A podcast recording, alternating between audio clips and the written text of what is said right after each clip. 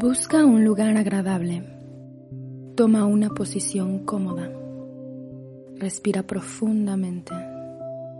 Relaja tu cuerpo. Concéntrate porque estás a punto de entrar en sesión.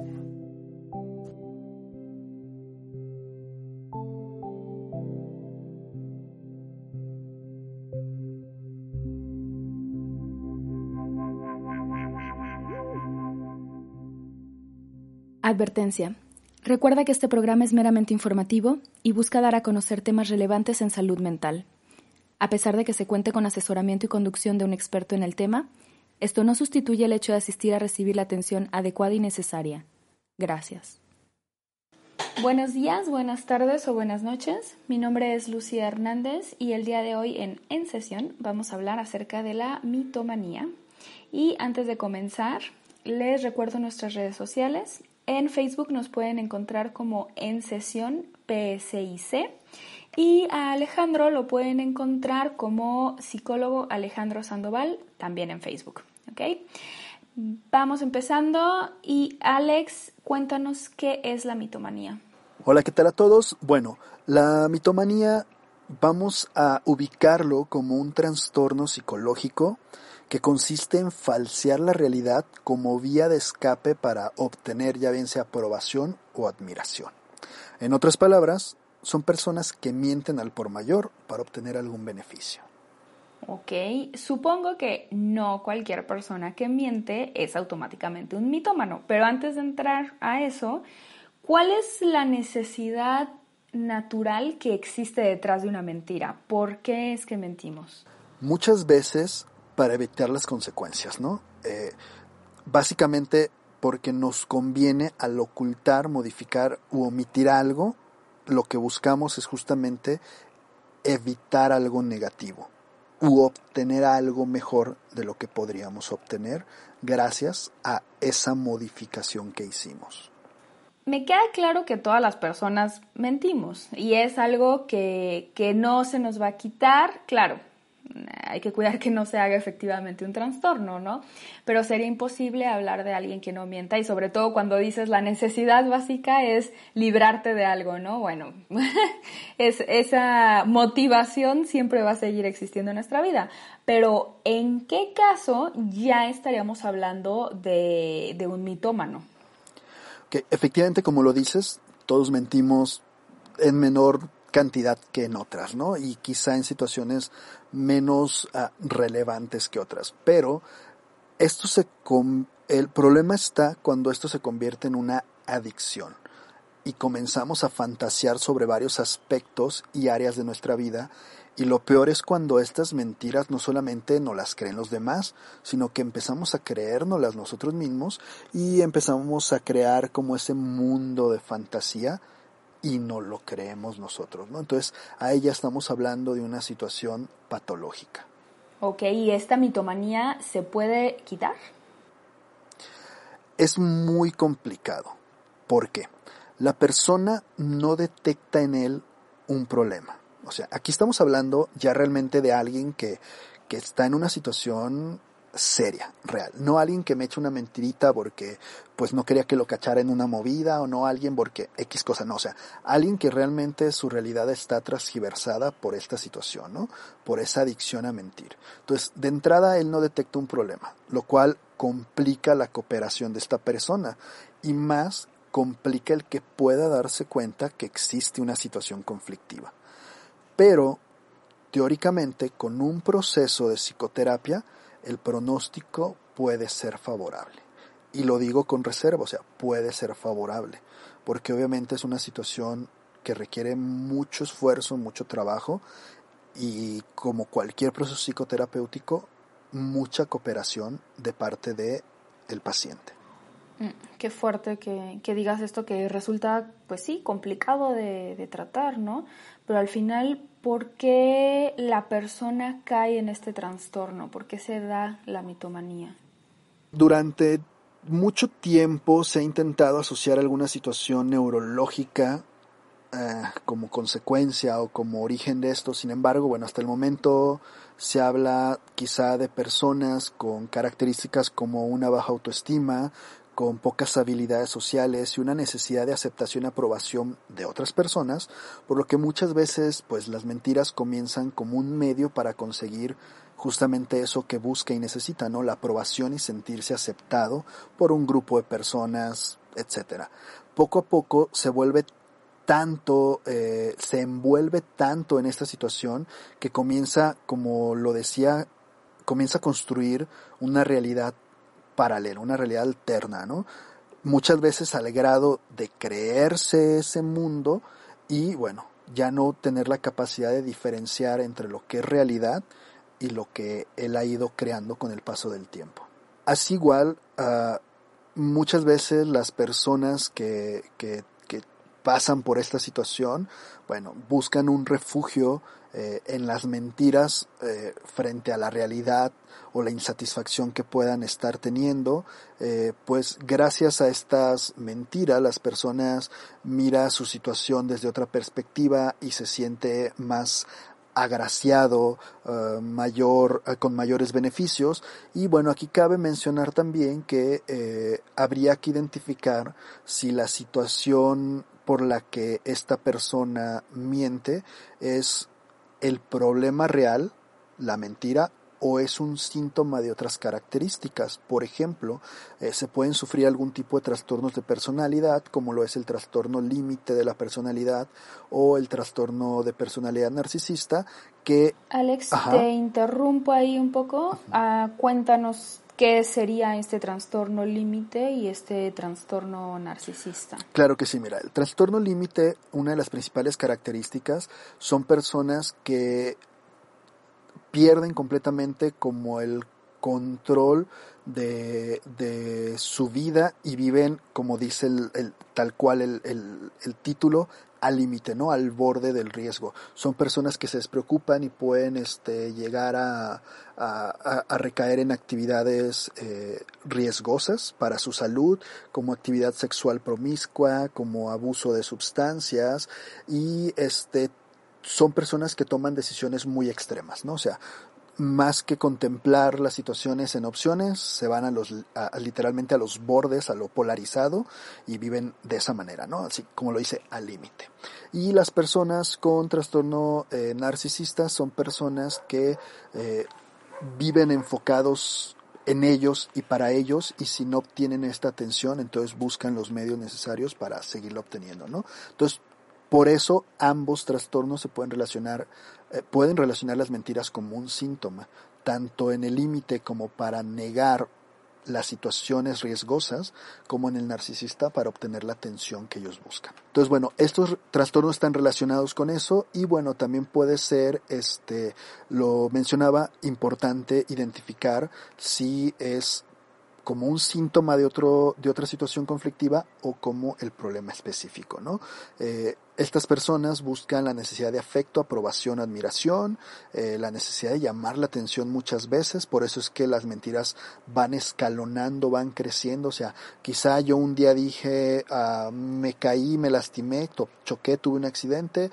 pero después eso ya no me genera atención, entonces después un día me navajearon, otro día explotó un misil en, la, uh, en el patio de mi casa, o sea, y puedo llegar a crear situaciones tan irreales, pero con el afán de seguir siendo el foco de atención, ¿no?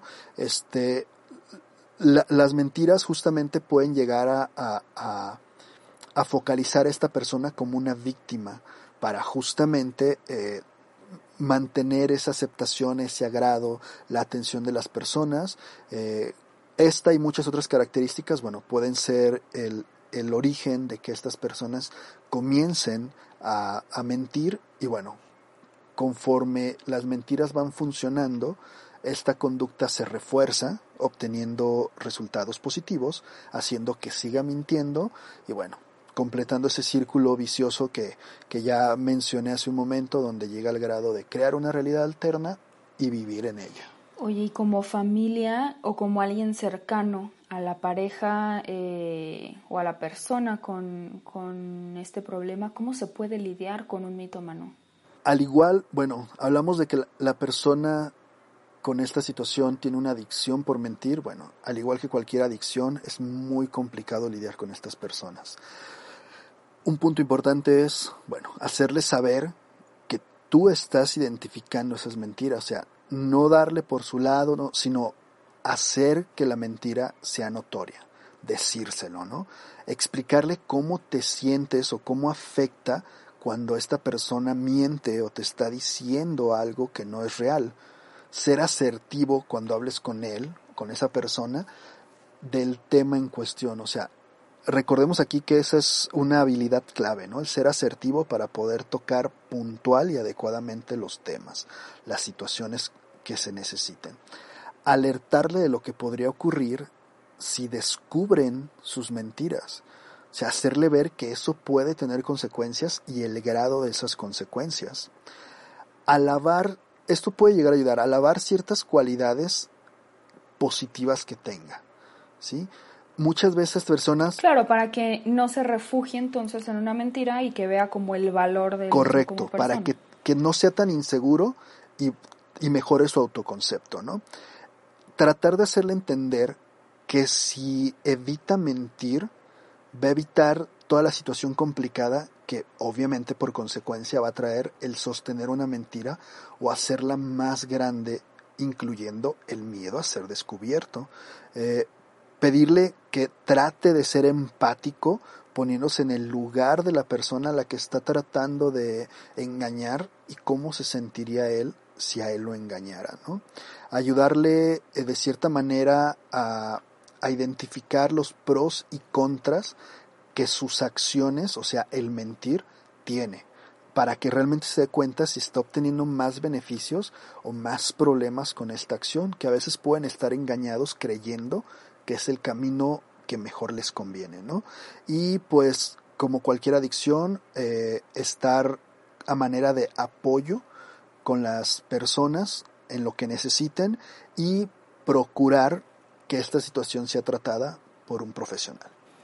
Oye, ¿y sirve de algo como traer constantemente a la persona la realidad? O sea, si, como dices, ¿no? Las personas, te, te, un mitómano te va a contar un relato y cuando tú sabes y tú identificas que algo no es cierto, estarle diciendo, no, eso no pasó, no, eso no fue así, no, a ver, ¿en qué momento pasó? Explícame porque no es cierto. O sea, ¿ese tipo de, de, pues, comportamiento ayuda o al contrario? Ah, te lo voy a plantear de esa manera si nosotros tenemos que una convivencia directa con esa persona y sus acciones, sus mentiras, afectan directa o indirectamente, por así decirlo, a mí o a los míos, es importante que estemos haciéndolo notar para evitar o mínimo que esa persona logre darse cuenta que que, no nos engaña. Pero si esta situación realmente no genera una consecuencia negativa ni preocupante, ahí habría que valorar qué tanto vale la pena el invertir esfuerzo y tiempo en hacerle ver a alguien algo que no va a tener una afección. Ejemplo, quizá yo conozco un amigo que de pronto por hacerse interesante él siempre tiene una situación o una experiencia similar a la que otro cuenta. Pero eso no afecta a nadie, o sea, al final todo mundo sabemos que está choreándonos, que está echando una mentira y no hay una consecuencia más allá de que todos sabemos que está inventando la historia. Pues yo se lo puedo hacer saber una vez, se lo puedo hacer saber dos, pero si no hay una afección y no hay un beneficio, podemos dejar que él viva creyendo que nos engaña y no hay una consecuencia. Pero si esta persona al mentir afecta algo directamente a mí o a los míos, pues creo, que es necesario e importante el invertirle el tiempo y esfuerzo para evitar que eso siga pasando. Ok, gracias. Y bueno, ya hablando y retomando el problema directo con el mitómano, ¿existe como algún patrón de en qué edad, etapa se comienza a desarrollar esta mitomanía? Bueno, puede haber indicios desde la niñez, pero hay que aprender a diferenciar entre, bueno, las fantasías de un niño que pueda tener y una mentira cuando ya es con una intención, ¿no? Este, si no educamos a nuestros hijos o a nuestros niños sobre la honestidad y sobre las consecuencias que puede tener el no ser honesto, pues probablemente crecerán reforzando la idea de que mentir es un método que les puede funcionar o que les funciona para obtener lo que quieren y entonces así ir creciendo con la idea de que este patrón, esta conducta es adecuada, ¿no? Y convertirse pues en unos adultos disfuncionales. Entonces, yo creo yo que la niñez es un punto clave, aunque obviamente puede haber alguna situación eh, significativa en algún punto de la vida de su crecimiento que también pueda orillarlo a comenzar con este tipo de, de conductas. Ok, y hablando de tratamiento, ¿qué tipo de tratamiento necesita un mitómano? Bueno, eh, para este tipo de trastornos se recomienda tratamiento psicológico y se sugiere que principalmente sea con un enfoque de tipo cognitivo-conductual. A ver, recuérdanos qué es el enfoque conductivo, cognitivo-conductual. Claro que sí. Dentro de la psicología, la manera en la que los terapeutas comprendemos, explicamos y abordamos una situación conflictiva va a tener una explicación. La manera de darle esta explicación se da a través de los enfoques. Es una teoría que nos va a decir, bueno, esto está funcionando así, esto lo originó, de tal manera eh, funciona y así es como podemos trabajarlo. ¿no? Existen muchos enfoques. Uno que ha resultado ser muy, muy efectivo en una gran cantidad de situaciones, justamente es el enfoque cognitivo-conductual, el cual nos habla de que los pensamientos, las cogniciones, van a tener una afección directa a nuestras conductas, a cómo nos comportamos. O sea, nuestras emociones influyen en nuestro pensamiento y lo que nosotros interpretamos va a hacer que nosotros actuemos de una determinada manera, ¿no? Es como una triada mágica, emociones, pensamientos y conductas. Entonces, se sugiere este tipo de enfoque porque justamente ha demostrado ser de los más efectivos. ¿sí? Aquí cabe hacer un paréntesis, una mención que pues cada psicólogo tiene como un enfoque que adopta justamente para esto que decía, explicar, comprender y trabajar. Y pues obviamente cada quien vamos a defender o a publicitar el enfoque que, nosotros adoptamos, ¿no? No significa que unos sean buenos, otros sean malos, unos nos sirvan, otros sí, sino simplemente hay que irnos a los, a los hechos, que ha demostrado ser más funcional para el tratamiento, mejora de las personas, ¿no? Y las situaciones conflictivas. Que al final ese es el objetivo, hacer que la situación conflictiva mejore y desaparezca. ¿No existe algún medicamento mágico o algo así con el que se pueda controlar? Lamentablemente hasta el momento eh, no se ha demostrado la eficacia de ningún fármaco en este tipo de casos, por eso es que eh, se recomienda simplemente el tratamiento psicológico y como lo mencioné, pues con cierta reserva, ya que como cualquier adicción, bueno, hay que, hay que tener la cooperación de la persona y muchas veces eh, al, no al no percibir eh, esta situación como conflictiva, pues ahí hay una gran barrera que hay que trabajar primero en romper esa barrera antes de realmente empezar a ver algún tipo de resultado o mejora. Entonces lo que nos estás diciendo es que el mitómano no sabe que es mitómano. No, llega el momento en el que no diferencia entre si era real o no y él es feliz flotando en ese mundo imaginario. Wow. ¿Y cómo se puede detectar cuando alguien ya cae en la mitomanía? Ok, bueno, ah, hay como características que podemos identificar, ¿no? Los, mitómanos modifican su historia todo el tiempo o incluso son, algunos de ellos son incapaces de mantener una opinión sostenida ah, con, con, anterioridad, ¿no? Algo que ya hayan dicho previamente pueden volverlo a cambiar a conveniencia. Porque recordemos que muchas veces buscan la aceptación y si en ese momento lo que la mayoría dice es algo distinto, él se va a enfocar a eso, ¿no? Entonces, constantemente brinca de, de una historia a otra o de una versión a otra. Eh, suele exagerar sus relatos acerca de cualquier cosa, este, con tal de, de, bueno, llamar la atención y, y de cierta manera hacerse notar, ¿no? Usualmente van a ser personas que a la hora de narrar alguna historia o, o, contar algo va a ser muy semejante a lo que un tercero ya contó o que alguien previamente ya había mencionado y lo cuenta como una vivencia propia, ¿no? O, o exagerándolo para, para sobresalir o destacar. Uh, le gusta fantasear, eh, vive en una realidad paralela, eh, incluso este, pueden llegar a transgiversar el concepto de lo que es mentir y lo que es eh, la realidad, ¿no? La mentira y la verdad. Eh, muchas veces van a ser personas tercas, renuentes, que van a ser insistentes, van a defender cosas que no tienen razón, dan argumentos falsos y, y pues obviamente mienten sin remordimiento ni escrúpulos, ¿no? Eh, y muchas veces suelen ser, bueno, usualmente son personas inseguras, con baja autoestima y pese a que no lo demuestren quizá tan fácilmente, pues sus mentiras son la mejor, eh, el mejor ejemplo de esto, ¿no? Con lo que tratan de, de ocultarlo.